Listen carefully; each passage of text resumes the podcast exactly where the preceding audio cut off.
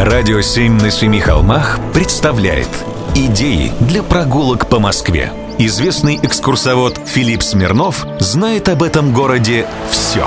Прогулки со Смирновым. Здравствуйте, с вами Смирнов Филипп. На этой неделе был на торжественном заседании ученого совета Музея народов Востока. Музей народов Востока был создан в последней декаде октября 1918 года по инициативе Павла Муратова. То есть в этом году музей отмечает свое столетие. Долгое время он располагался в обезображенном здании церкви Ильи Пророка на улице Воронцова поля. А потом, в 80-е годы 20 века, переехал на Никитский бульвар. Никитский бульвар организовали в 1818 году. В том же году владельцы усадьбы Лунины пригласили великого московского архитектора Доминика Жилярди, чтобы тот ее переделал. Она обгорела в пожаре 1812 года. Лунины – славный род, родственники декабриста Лунина. Один из Луниных работал в опекунском совете воспитательного дома в Москве.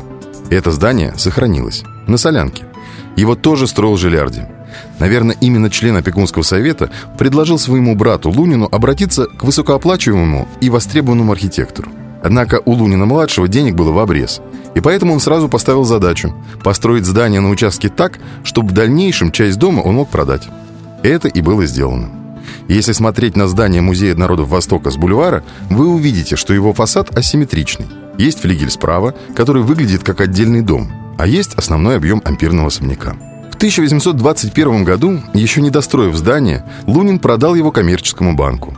Коммерческий банк потом был преобразован в государственный, а сами Лунины остались жить во флигеле. Кстати, там довольно часто бывал цвет московской интеллигенции XIX века.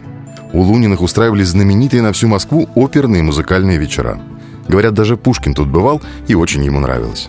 Про все это напоминает нам декор здания. Владельцы попросили архитектора расположить на фасаде лиры. В советское время здание было реквизировано, долгое время в нем были конторы и коммунальные квартиры, однако сохранили его только потому, что декабрист Лунин, который ни разу в гостях у дяди не бывал, был декабристом и подумывал даже о цареубийстве. Советский строй страсть как обожал такие сюжеты. В общем, думаю, что это здание просто обязательно к посещению. Во-первых, замечательный музей, красивейшая и умнейшая экспозиция, много добавляющая к пониманию нашей страны и нашей культуры. Во-вторых, этот дом в основе своей допожарный. В нем жили еще в 1770-е годы. Он переделан в 1820-е годы, видел Пушкина, а построен в довольно уже редком в Москве стиле, стиле ампир. И удивительная вещь. Из-за того, что здание после перестройки стало банковским, и в нем бывали и купцы, и банкиры, очень надолго образ банковского здания, того, как должен быть сделан банк, стал ампирным. И сейчас банкиры любят, чтобы завитков побольше, плафоны расписаны, да везде золото и колонн побольше. Сходите, посмотрите. Юбилей все-таки. Да еще и двойной.